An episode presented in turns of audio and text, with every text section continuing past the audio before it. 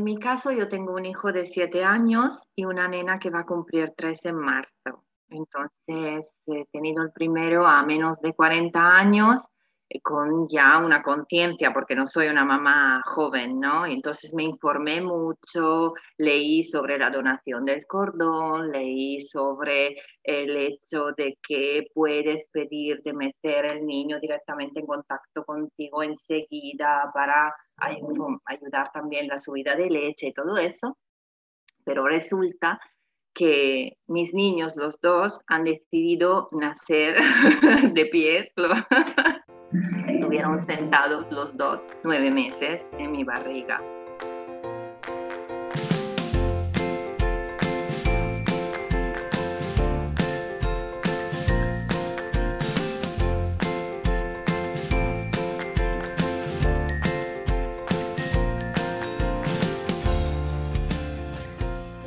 Bienvenida, esto es Planeta Parto, el podcast en el que hablo con mujeres sobre sus relatos de parto y la manera única en la que alumbraron a sus bebés. Aquí vas a descubrir un mundo de relatos de parto positivos y empoderadores. Yo soy tu anfitriona, Isabel Anthony, médico de formación, emprendedora, mamá de tres niños y activista a favor del parto respetado. Acompáñame cada semana y escucha relatos emocionantes, conmovedores e informativos que te ayudarán a conocer y vivir el parto de otra manera.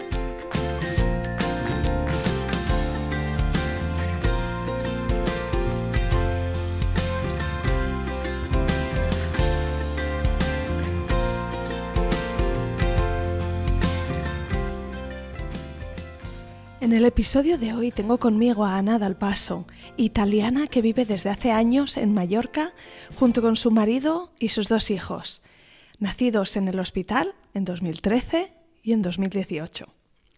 En el caso de Ana y en sus dos embarazos, sus hijos tenían presentación podálica, es decir, que en vez de estar en el útero cabeza abajo, con la cabecita lista para encajarse y salir por el canal del parto, estaban de culo al revés. En ambos casos le dijeron a Ana que no era posible asistirle en un parto vaginal y que tenían que programarle cesáreas. Ana nos cuenta sus dos experiencias y te recomienda a ti que estás escuchando que el día de tu parto te hagas valer y si no puedes tú sola, pidas a las personas que te rodean que levanten la voz por ti si hace falta. Ana dice que el parto es un momento maravilloso e inolvidable y que nadie tiene el derecho de estropearlo. Espero que disfrutes de este episodio tanto como yo.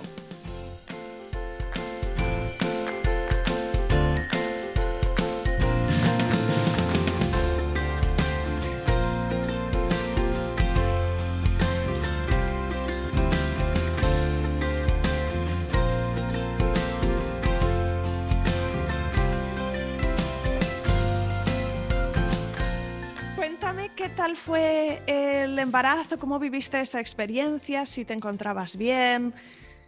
En el, en el primer, con el primer hijo yo me encontraba estupendamente, es decir, yo seguí trabajando hasta los ocho meses y medio, mm, siendo autónoma, es fácil que pase esto. Y, la verdad que ha sido todo un, descubrimiento de, mí misma, sensaciones. Eh, leía muchísimo, leí todos los libros de poricultura posibles e imaginables eh, y me preparé la alimentación del niño, la alimentación mía, etcétera, etcétera. Además, yo siempre he sido una persona muy atenta soy consumidora de ecológico en todo.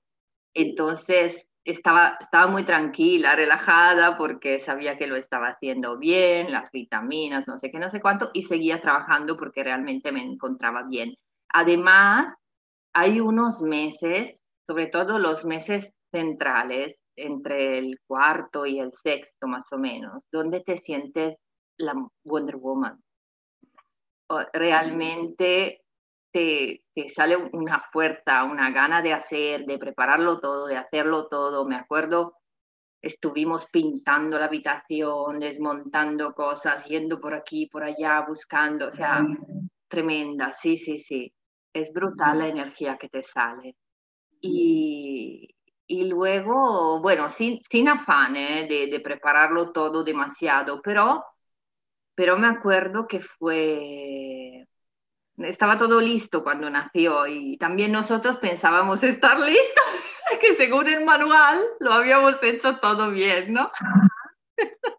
y luego la vida te sorprende y no es como el manual, sobre todo la maternidad. Y bueno, no, no tuve una, un ginecólogo que me siguió como yo quería, porque fue difícil encontrar un, un ginecólogo un poco abierto y, un poco alternativo como yo buscaba. Sí, ¿Tú, ¿Tú, tenías idea de tener un parto lo más natural posible. Yo buscaba informaciones sobre el parto en agua, mmm, o sea, natural, hasta, hasta el parto en casa. Lo descarté porque en ese momento yo vivía en Mallorca a media hora del hospital y entonces aconsejaban que si no vivías realmente cerca del hospital y si el servicio sanitario no te garantizaba una ambulancia inmediata o que te lo pensaras un poquitín, ¿no?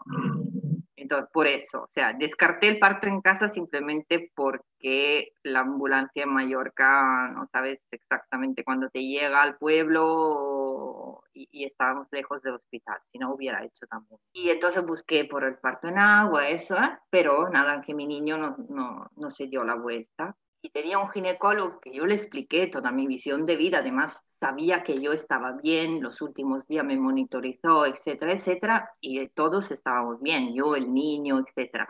Pero seguía diciéndome que nada, que la cesárea estaba planeada, no sé qué, no sé cuánto. Yo decía, pero, pero si estamos bien, ¿por qué es necesario? O sea, dale unos días más a este niño, ¿no? Para que pueda decidir solo cuándo salir, ¿no?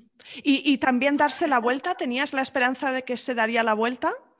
¿O estabas dispuesta a tener un parto vaginal aunque la presentación fuera de pies y era más difícil? No sé si... Eh, eso he visto que en, que en, Mallorca no había nadie que... Mm, que, supiera atenderlo. Sí busqué información y sabía que había hospitales que estaban especializados, que había matronas que, lo, que te lo hacían hacer de pie, aunque fuera de pie. Sobre todo en el País Vasco había mucha tradición, mucha formación.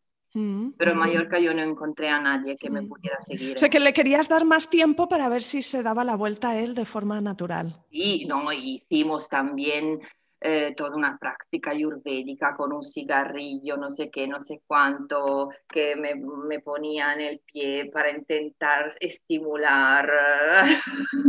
la maniobra me la desaconsejaron muchísimo por edad, mm, por el posible desprendimiento de la placenta y porque al fin y al cabo había el 50% de posibilidad que se diera la vuelta, así como había luego también un 50% de posibilidad que se volviera a dar la, la, vuelta, ¿no?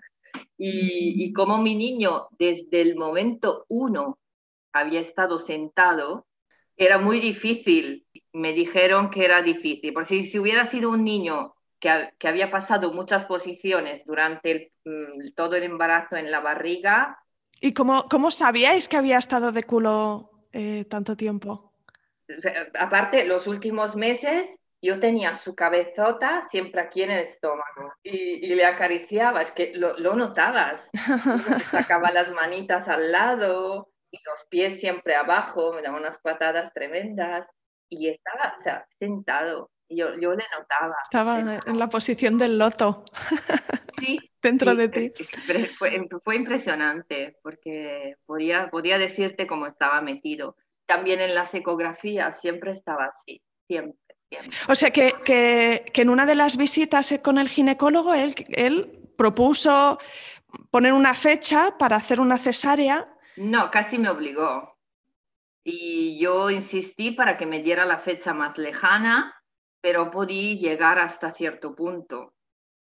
Y, y entonces a partir de allí es confianza en el universo porque me propuso el 25 de septiembre, me propuso, repito, o sea, me dijo 25 de septiembre y nada más. 25 de septiembre tienes que estar aquí, lo siento, pero más allá no podemos arriesgarnos, no sé qué, no sé cuánto. yo decía, pero arriesgarnos de qué, que estamos súper bien, que no estamos tan fuera de tiempo, ¿sabes? Ya era tarde para cambiar ginecólogo y, mm, y confiaba mucho. Y de hecho, el 23 por la noche yo rompí aguas Mm. Y estaba súper contenta porque mi niño había decidido cuándo quería salir, lo había decidido él solo, ¿no? Sí, o sea que eso fue el primer signo de parto, de hecho, ¿no? ¿Estabas, ¿estabas en casa cuando rompiste aguas?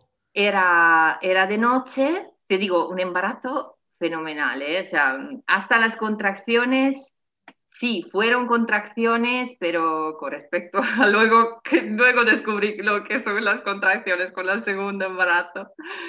Eh, fue todo, sí, eran dolores, pero como de una regla muy fuerte, como dolores de la regla, pero fuertes. Sí, pero no tenías contracciones antes de que, de que romper, de romper aguas. No, no, no muchísimas.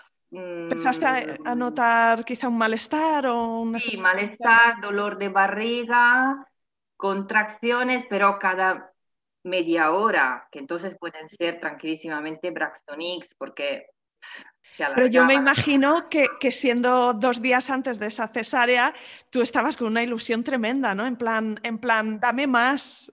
La, bolsa lista, todo, todo listo, el plan para llegar al hospital, todo, todo de manual, listo. Y luego nada, me, me, fui al baño porque no conseguía dormir esa noche, notaba que, que, que estaba un poco insomne y me fui al baño y noté que, que algo se, se iba fuera de mí como una cascada de agua. Y digo, no puede ser, he roto agua. Pero claro, sentada en el baño, tú te imaginas, ¿no? Digo, ¿soy yo es una sensación? O... Ahí estaba, y entonces nada, llamo a mi marido que ya se había ido a la cama, el pobre, porque era como la una de noche, y digo, he aguas, estamos. Y menos mal que fuimos muy rápidos, porque yo me notaba que allí empezaban las contracciones, miraba el reloj y, se acercaban siempre más. Y, y bueno, respirando las controlaba, porque repito, no, no ha sido un dolor fuera de, de gracia, ha sido todo súper rápido y llegamos al hospital y estos empiezan a visitarme y yo decía, es que ya tengo ganas de empujar y sé que mi niño es podálico, por favor. Eh, sí, ahora viene el doctor, te visita. No, es que no habéis, no habéis entendido. Yo ya tengo ganas de empujar y mi niño es podálico, por favor, o sea, ya, que sea ya. De hecho, a las tres, eh, yo te digo, rompí agua a la una media hora para llegar al hospital, a las 3.12 mi niño ya había nacido. ¡Wow! Por cesárea. Por cesárea, sí. sí, Pero esta gente que me decía, espérate, tranquila. Y luego vino una enfermera un poco más experimentada y me dijo, pues si ya estás dilatada. Es que uno ahora que intento decírtelo. Allí ya empecé a estar un poco, pero bueno, Claro, quizá, quizá, por eso, de hecho, también el, ginecólogo original quería ponerte una fecha de, cesárea antes de que te pusieras de parto por esto, ¿no? Porque vino muy justo, pero ¿qué tal fue? ¿Qué tal fue? Eh, o sea, me imagino que te pondrían la epidural, que te llevarían... Sí, me han puesto la epidural. ¿Cómo fue la experiencia de, la cesárea? Quirófano de urgencia, epidural, y, luego yo no, no miré pues eso es un consejo que doy a todas, porque las, las luces de la, del quirófano, tú estás despierta, o sea, no sientes nada abajo, pero estás plenamente consciente y despierta. Y en, el, en las luces del quirófano se refleja todo. Y cuando me di cuenta dije, no, mejor no mirar, pero cuando eres tú y tu niño, créeme que te impresionas. Entonces, eso es un consejo que doy a todos, no mirar. Y, y respiré también siempre me acordé de la respiración, que bueno, también es, una práctica muy importante en mi vida, pero me ayudó muchísimo, me ayudó a estar relajada en cualquier momento, a no escuchar demasiado lo que se decían entre ellos, porque igual te puedes equivocar en entender alguna cosa porque estás muy emocionada. Entonces me dije, no, va todo bien. Sí, con una confianza muy grande en que estaban allí todos mis almas queridas ayudándome y que todo iba bien. O sea, en ningún momento pensé que podía salir algo mal, sinceramente. Tienes que aceptarlo. O sea, si la vida ha decidido esto para ti, tienes que aceptarlo con, con mucha calma, sin ningún sentido de la culpa, porque Claro que sientes hablar del parto perfecto, el parto en agua, quién lo ha tenido en casa, cómo lo he disfrutado, lo he notado hasta el fondo y tú, y, nada, es aceptar las cosas como son y sin ningún sentido de la culpa, porque esto es, solo hace daño y te quita una, una alegría. Esto, claro, en el momento dices, ojalá me hubiera gustado pero nada, mira, has tenido casi todo, míralo así, míralo en positivo, ¿no? Has tenido la ruptura de aguas, las contracciones, la dilatación, ta, pero no has tenido el dolor. Bueno, luego que sí, me informé a nivel psicológico qué, qué impacto podía tener una cesárea en el niño. Y allí fue donde vi que... Em, a través de un fisioterapeuta un poco más holístico, una terapia cráneo-sacral, y, lo hemos hecho con mi niño los primeros meses, llevarlo para que el, ah, el osteópata cráneo-sacral le ayudara a hacer igualmente esos movimientos de empujes muy importantes también a nivel psicológico para no te digo darte más seguridad en la vida, pero sí ayuda mucho en el enfrentarte a la vida de otra forma. Sí, cada vez hay más estudios, porque no hay muchos hechos, de, el efecto que tiene en el niño y en su desarrollo pasar por el canal vaginal, ¿no? El esfuerzo que hace también la cantidad de estímulos sensoriales que recibe, ¿no? Es un tacto muy concreto y también como él bioquímicamente también cómo va a responder a ese cóctel de hormonas, se va sabiendo más y, qué bonito también que, en casos como el tuyo empiece a haber alternativas, ¿no? Un tratamiento con un osteópata que pueda de alguna forma emular eso, ¿no? Y darle ese estímulo al bebé. Sí, fue bonito también porque luego me aconsejaron ejercicios de juego que luego ya cuando tenía movilidad, como comprarle un tubo para que él fuera siempre metiendo y saliendo del túnel, que son cosas que trabajan a nivel inconsciente para su mejor desarrollo emocional futuro. Y bueno, yo como, como siento mucho este tema, hemos intentado cuidar estos pequeños aspectos, porque si no puedes tenerlo todo, pero por lo menos te puedes acercar. Eh, bueno, pero la primera experiencia, pero aquí donde yo me encontré con una especie de violencia, porque claro, yo me había soñado poder entregar mi hoja de cómo quería que fuera, quisiera que fuera el parto, eso, ¿no?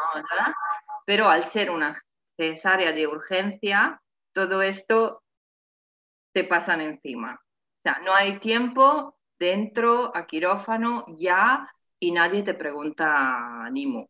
Yo era, estaba con la sanidad pública en ese momento y nada, me sacaron el niño, me lo pusieron un momentín al lado y luego ya se lo llevaron a, a mi marido. Y por suerte él pudo hacer el piel con piel con mi niño eh, enseguida, ¿ok? Pero luego cuando yo salí del quirófano, que pedí por favor, enganchármelo al pecho porque había leído que era muy importante enseguida, lo más pronto posible, que estuviera allí contigo, hubo una enfermera muy, muy, muy, muy bruta que me dijo, no, no, no, no, no, espérate un momento, que antes tenemos que hacer un control, no sé qué, qué no, ta, ta, ta. espérate, déjalo allí con tu marido. Y yo me quedé como, lo, lo sufrí y pasaron una, unas horas hasta que no hubo el cambio de turno a las 7 de la mañana por ahí y vino otra y me dijo, y tu nene está todavía con mi marido. ¿Cómo? ¿No te lo han enganchado al pecho? y yo, no, eh, me parecía raro, pero claro, si, si me, casi agrediéndome, me dijo que, que no, que, que, tenía que esperar, que tú en ese momento no tienes capacidad de reaccionar. Por lo menos yo no la he tenido. Y, y te digo que, que, nada, que luego eh, sí, me lo engancharon, pero yo me quedé con esta sensación como, como hubiese subido una violencia, no sé cómo decirte, ¿no? Eh, igual es una palabra muy fuerte decir así, pero créeme, te sientes... Violentada, te sientes violentada, sí. Sí, sufres mucho. Y bueno. Hmm. Y tienes que superarlo. Y luego con la lactancia también tuvimos un problema parecido, porque yo empecé a dar el pecho tal y como me lo contó mi madre, mi suegra, como lo había leído en los libros y como veía las cosas, ¿no? Me lo contaba una amiga y empiezas y lo, lo tienes enganchado. Luego no sabes bien si seguir horarios, si no seguir horarios, porque hay muchas teorías y, y tú tienes que... Claro, yo a ser una persona muy manual en la vida, he tenido que aprender a tirarlo ese manual pero lo aprendí poco a poco, porque depende de la estructura mental que tienes, ¿no? Yo era, leo, estudio, lo aplico, leo, estudio, lo aplico. Toda mi vida ha sido así y con el niño no, no es así. Y entonces fuimos a una asociación de lactancia donde tuvimos la suerte de dar con una ex matrona, si no me equivoco, bueno, una, mujer de mucha experiencia que lo primero que fue, después que mi niño había visto ya no sé cuántos especialistas, ¿eh? porque ya estábamos a, la, última, última tentativa, le abrió la boca al niño y me dijo, claro, este niño tiene frenillo, ¿cómo puede succionar bien si tiene la lengua medio pegada al, al paladar? Entonces me dijo, conozco a una médico y te explicamos bien todo el proceso porque mm, el niño no, no siente nada y además si se lo corta en tu presencia, enseguida tú te pones al pecho el niño y los, eh, los, mm, los, antibióticos naturales, los antibacterianos naturales que hay dentro de tu leche, enseguida le desinfectan y cicatrizan. Y así fue. Y así fue, una, una experiencia fácil y fue solución fue solución. Bueno, eh, ver al niño allí con que le cortan el frenillo cuando es mamá, el niño tan pequeño, tienes que decir, es para su bien, es para su bien, es para su bien. Y, pero luego mi niño tomó leche hasta los 10 meses avanzados. De los 3 hasta los 10 me parece un éxito y solo gracias al hecho de cortarle el frenillo. Y me he dado cuenta que muy poca gente lo sabe, muy pocas enfermeras pediátricas, muy pocos pediatras mismos, porque luego lo hablé con otros pediatras que encontré, no tenían ni idea, ni idea. Nadie le miró en la boca a mi niño, solo esa enfermera, vio directa, ¿eh? O sea, me dijo, espérate un momento, le abrió la boca, claro, tiene frenillo, o sea, fue lo primero que hizo. Y los otros a lo mejor te decían la postura, el... Eh, sí, te hacían el tercer grado, pero sin dar eh, con una, porque... Y además haciéndote sentir como que no, claro, ya no tienes leche, porque eres tú que no tienes leche, ¿sabes? O sea, es como si fuera, tú te sientes como golpeada, como un saco que te golpea y te dan yo, yo lo, lo, que me siento de aconsejar realmente a todos es que tomen la decisión, que sea mixta, que sea lactancia artificial, que sea pecho, y que la lleven en, en, en su secreto, en su alma, en su, sin compartirlo demasiado, sobre todo con la familia, o, porque las madres quieren ayudar, pero también ellos vienen de una experiencia y además de una época donde se hablaba todavía menos de estas cosas, porque ahora se habla, se comparte, se hacen estas cosas, pero era como un tabú también sacar el pecho en los años, o sea, ha habido momento en que la gente no estaba en público como pasa ahora tranquilísimamente, ¿no? Era un poco... Y entonces a mí me hicieron mucho daño, o sea, quisiendo ayudar, queriendo ayudar, pero a mí me hicieron mucho daño porque me dieron los consejos malísimos. y, y luego yo decidí, pero yo lo decidí, que tenía que volver a tener leche para mi niño. Y no escuché a nadie. En ese momento en que tomé la decisión, no escuché a nadie. Y fui a por mi camino. Y dije, lo tengo que intentar, pero también tienes que meterte, lo tengo que intentar. Vale, lo he intentado, ya está. También perdonarte, ¿no? Yo creo que una mamá, lo primero que tiene que aprender para ser mamá es perdonarse. porque te dicen tantas cosas, lees tantas cosas y luego en la realidad eh, no, no siempre estás en el estado de ánimo. Quien no, no ha tenido un hijo no se imagina lo que vive una madre a nivel emocional. Y cuéntame, Ana, en tu segundo embarazo y tu segundo parto, ¿qué, qué fue diferente? Dices que también venía podálica tu segunda, bueno, tu niña. También venía podálica, pero el embarazo fue horroroso.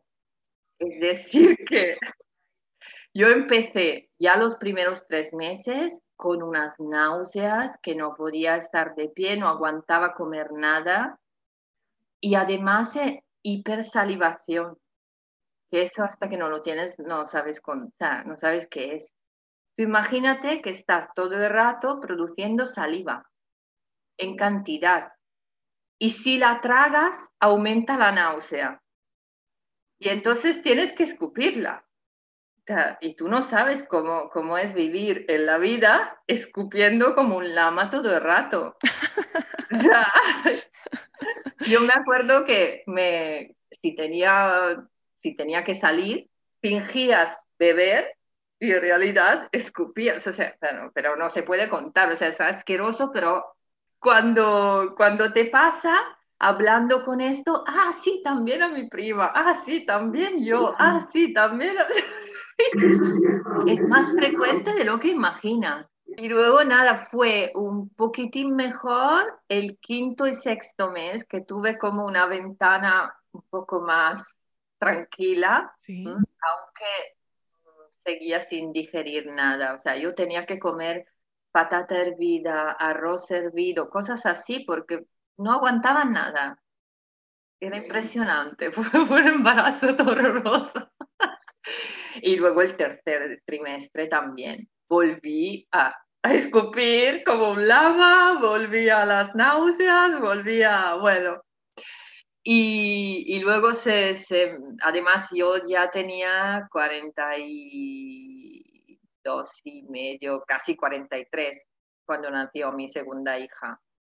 Ya notas la diferencia, ¿eh? Hacerlo antes de los 40 y hacerlo luego, que sí que hay diferencia. Que no digan que no, porque la hay a nivel físico, lo notas todo de, mucho más.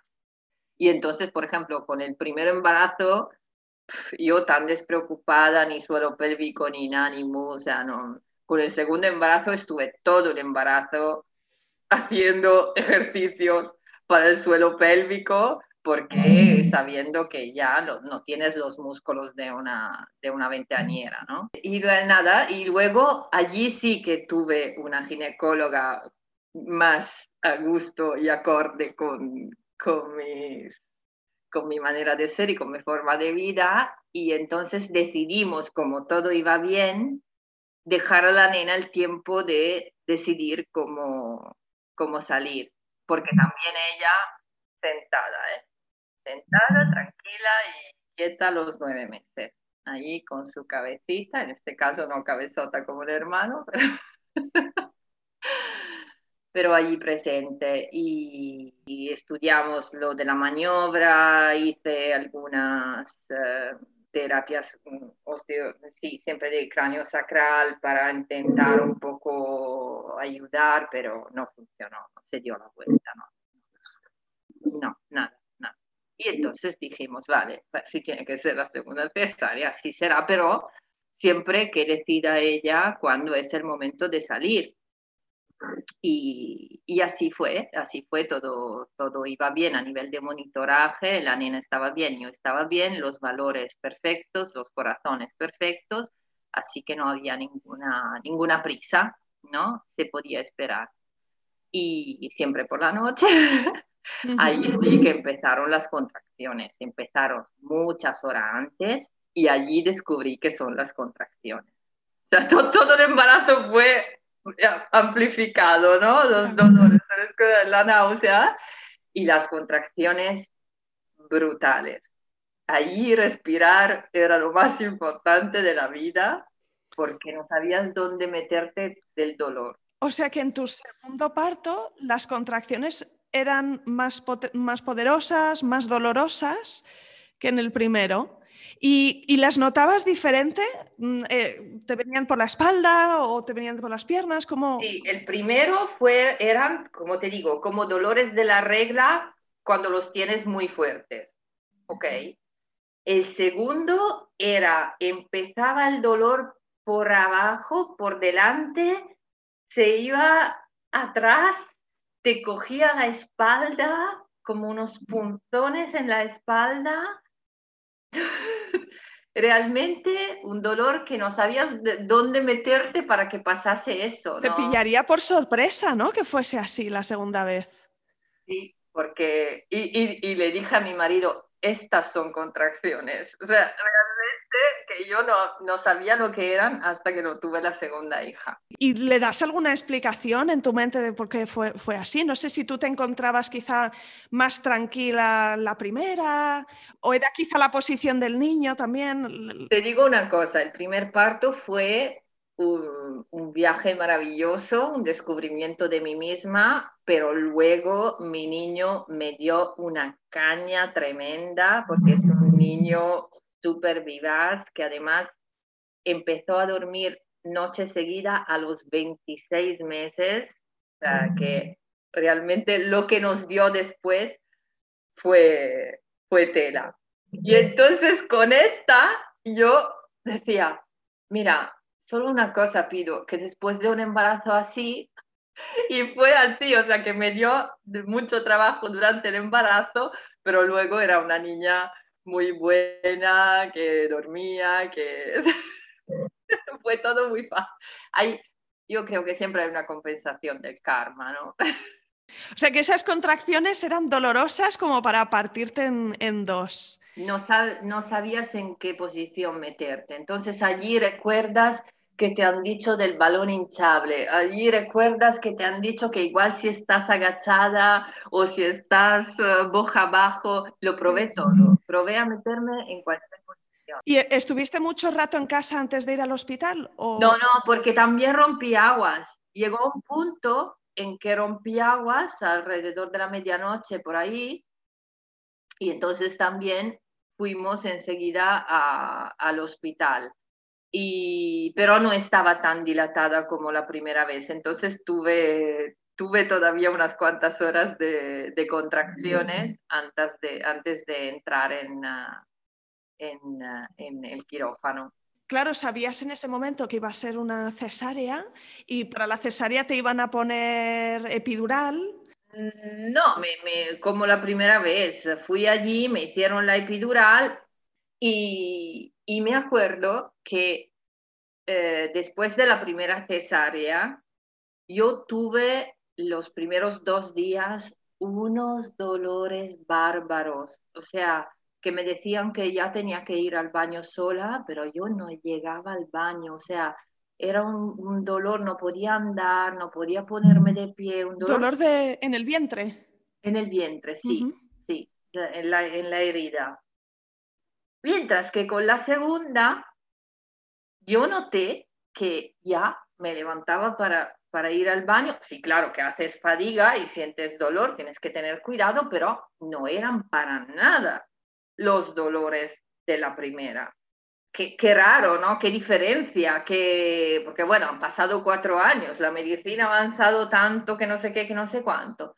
Y luego viene el anestesista después y me dice, eh, ¿qué tal? Y digo, ma, le digo la verdad, esta cosa de los dolores me parece muy diferente con, con la primera cesárea que he tenido. Ya, claro, porque te hemos metido mm, un poco de morfina junto con anestesia, no sé qué, no sé cuánto. Y yo me quedé otra vez como si me hubieran dado un golpe aquí en la nariz muy fuerte. Digo, pero a este tío, ¿cómo se le ha ocurrido de hacerme un experimento en una cesárea de urgencia con un niño de por medio, metiéndome morfina sin preguntarme. Hmm. O sea, no te, había, no te habían informado para nada antes, nada. y si no lo llegas a preguntar, no lo hubiese sabido. Cero. Pero luego yo tenía muchísimos problemas en la, la subida de la leche. Y leí que si te usan morfina durante, puede retrasar muchas horas la subida de la leche y darte consecuencias y problemas en la lactancia. Entonces yo digo, aún este, ¿cómo se te ocurre? Sin decirme nada, sin consultarlo, ni con mi ginecóloga, de hacerme una maniobra así y de hacerme parte de un experimento tuyo. Estas cosas, o sea, y, y digo, o sea, que yo soy una que, bueno, luego reacciona, se informa, también luché para, para la segunda lactancia, pero en este caso, en este caso realmente no, no salía la leche, ni con el tiraleche enganchado todo el día. Igual era yo que estaba más, eh, mi estado de ánimo estaba, estaba como más preocupada por el trabajo en ese periodo, no sé más qué. Cansada, más cansada, sí. sí. más estresada. Mm. Y entonces dije, mira, sigo enganchándola y dándole lo poquitín de leche que hay, pero al mismo tiempo hacemos una lactancia mixta. O sea, es inútil. O sea, no me sentía capaz de, de luchar tanto, aunque hemos luchado muchísimo, porque repito, saca leche, enganchado, no sé cuántas horas, y luego fuimos también, porque claro, cuando mi niña empezó tener problemas, aparte lo, de la morfina que había descubierto, y enseguida preguntamos la historia del frenillo. Y mi niña tenía un frenillo eh, más complicado que el primer niño porque eh, era como si en lugar que prácticamente el frenillo es un trocitín de, de piel, ¿no? Que te engancha la lengua al, al paladar en su caso era como si un trozo más de lengua estuviera toda enganchada más al paladar. Y entonces allí también fuimos a una fisioterapeuta especializada en lactancia porque me decían que ahora ya el frenillo no se cortaba, se empezaba antes con, con las terapias. Y todos los días, si me acuerdo, que mi marido se ponía un guante, metíamos la nena en posición y le hacíamos ejercicios para despegar, para quitar la lengua y para sacarla un poco más, un poco más, un poco más y facilitar la lactancia. Pero bueno, esto era para facilitar la lactancia, pero también luego descubres que si no haces bien esta cosa, luego podría tener algunos problemas de habla más adelante. Entonces era una cosa para su bienestar en, en general, no solo para la lactancia. Y entonces nada, que tuvimos trabajo también en segundo caso, pero al final tuve que ser, uh, tuvo que ser una lactancia mixta. Pero duró hasta el año este, en este caso. Entonces ya, bueno. Sí, un esfuerzo enorme. Sí. Y ahora que miras atrás a, a, los, a los, dos partos, ¿con qué, con qué recuerdo te, te quedas? A ver, lo, lo, primero cuando pienso en el nacimiento de mis niños es cuando me los pusieron al lado, la primera vez que les di la bienvenida. Entonces, el primer recuerdo es, es muy bonito. Pero, mm, pero estas cosas como lo de la enfermera que no me lo enganchó, lo de la morfina, que siguen ahí. Y, y las he trabajado, pero tengo todavía que trabajarlas, porque realmente es, es una violencia y, y tú ya estás en un momento tan delicado a nivel emocional, a nivel hormonal, a nivel físico, a nivel de todo. Y la delicadez que se necesita a tu alrededor no es para nada la que recibes. No eres, no eres tú la que decides. Han sido otros y ni te han preguntado ni han respetado tu forma de, de ser, de pensar, de, de cómo querer que empezara la vida de tu hijo y te lo han un poco destrozado y esto no tiene derecho. Y tienes que, que decir, vale, ha sido así, claro que cuando lo recuerdas te saca, te mueve cosas, pero como dices tú, lo importante es que eh, luego se haga un buen trabajo y, y, esto se recupera y se, se olvida, se tiene que olvidar y perdonar.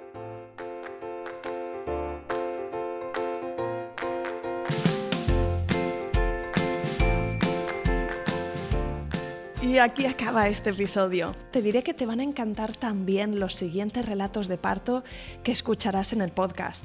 Puedes encontrarme en la app de podcasting que escuchas habitualmente, ya sea Spotify, Apple Podcast, Evox, Google Podcast. Y puedes también apuntarte a la newsletter en la web planetaparto.es y yo te mandaré así consejos, recursos y recomendaciones de forma 100% gratuita para ayudarte a tener un parto respetado y seguro. Y como siempre, te pido también que me ayudes a compartir este podcast para que otras mamás también puedan escucharlo. Por eso, si conoces a alguna mujer que espera a su primer o siguiente bebé, o que simplemente es una gran entusiasta del parto respetado, por favor, mándale enlace al podcast. De verdad me ayudas un montón cada vez que lo compartes. Mil gracias.